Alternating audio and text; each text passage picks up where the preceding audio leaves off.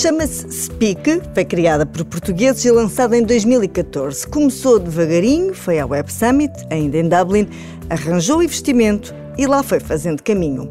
A aplicação tem esse duplo objetivo. Por um lado, ajudar a aprender uma língua nova e, por outro, promover a integração social de migrantes e refugiados.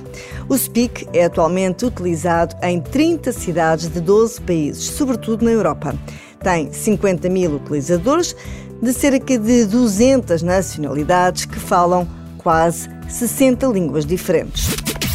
A plataforma pode ser utilizada no computador ou no smartphone. Regista-se e pode escolher entrar para aprender uma língua nova ou para ajudar alguém a aprender uma língua nova. Ou até pode inscrever-se em ambas as qualidades. Vamos dar um exemplo prático que é mais simples.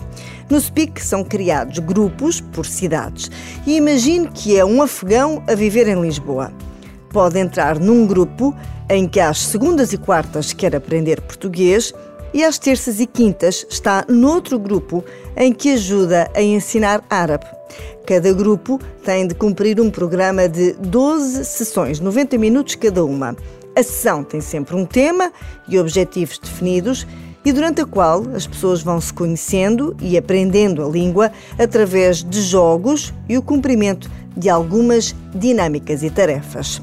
Até agora, o Speak era pago, mas os responsáveis pela aplicação decidiram torná-la gratuita para a tornarem mais acessível a todos.